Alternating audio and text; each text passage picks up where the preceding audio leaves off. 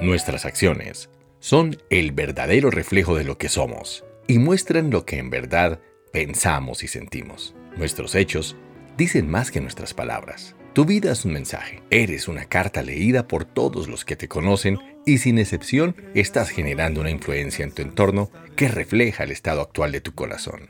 Hoy tienes que tomar una decisión. Actuar como quien supones que eres o actuar según lo que la gente dice de ti.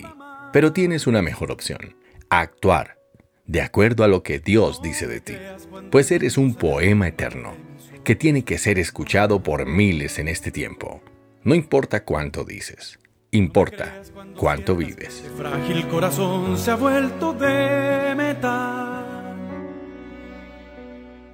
Dame un beso cuando veas que la fuerza se me fue